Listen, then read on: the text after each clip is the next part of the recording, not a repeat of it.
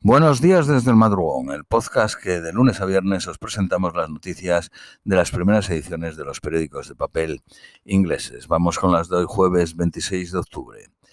Periódico de Guardian, que es el único periódico que hemos tenido acceso hoy.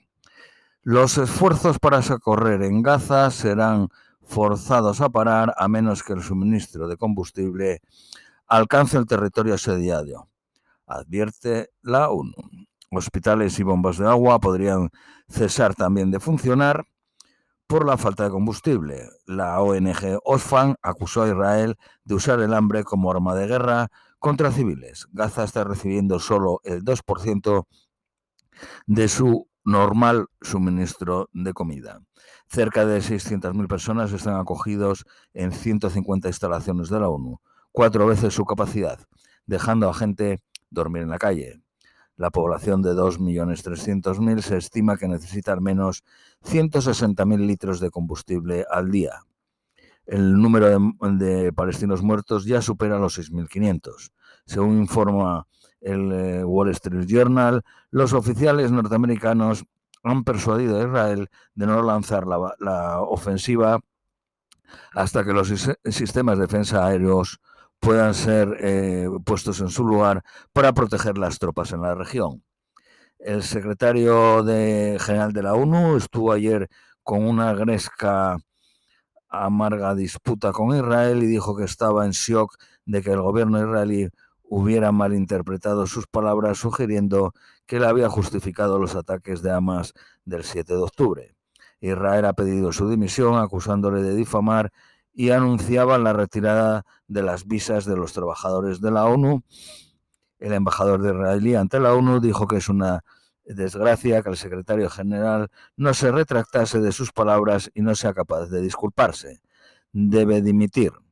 La noche pasada Rusia, vetó un proyecto de resolución del Consejo de Seguridad de la ONU propuesto por Estados Unidos para reconocer el derecho de Israel a la colectiva autodefensa y a pedir una pausa humanitaria para permitir que la ayuda entre en Gaza. Fue vetada por Rusia y por China por la falta de eh, demanda de un cese al fuego. El primer ministro de Qatar ha dicho que espera que pronto se lleve un acuerdo en las negociaciones liderada por Qatar para asegurar eh, la liberación de los rehenes, pero una invasión de Israel pondría en peligro los esfuerzos. El primer, ministro inglés Sunak ha pedido pausa en la lucha en Gaza que permita la ayuda humanitaria, aunque evitó apoyar la sugestión de un cese al fuego. Reino Unido envió 21 toneladas de ayuda, incluida eh, más de 75.000 eh, kits médicos y filtros de agua. La Casa de los Representantes de Estados Unidos ha elegido a un nuevo speaker, el republicano Michael Johnson, elegido por Luisiana. Donald Trump fue forzado a testificar en el juicio civil y fue multado con 10.000 dólares por romper una orden de silencio. El nuevo eh, primer ministro de derechas de Eslovaquia atenderá la cumbre de la Unión Europea en Bruselas esta semana.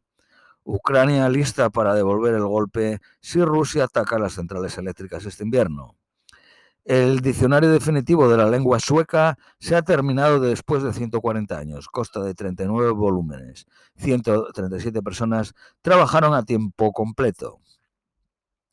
Restaurantes y consumidores en Corea del Sur han perdido el gusto por la cerveza Sintao después de que un vídeo apareciese mostrando a un trabajador orinando en un tanque de cerveza se espera que las casas en Reino Unido eh, bajen un 11% hasta el 2025. Heineken, la cerveza, vendió menos cerveza en Reino Unido durante el verano, porque subió su precio más del 7% y los tiempos lluviosos redujeron las barbacoas y las celebraciones al aire libre.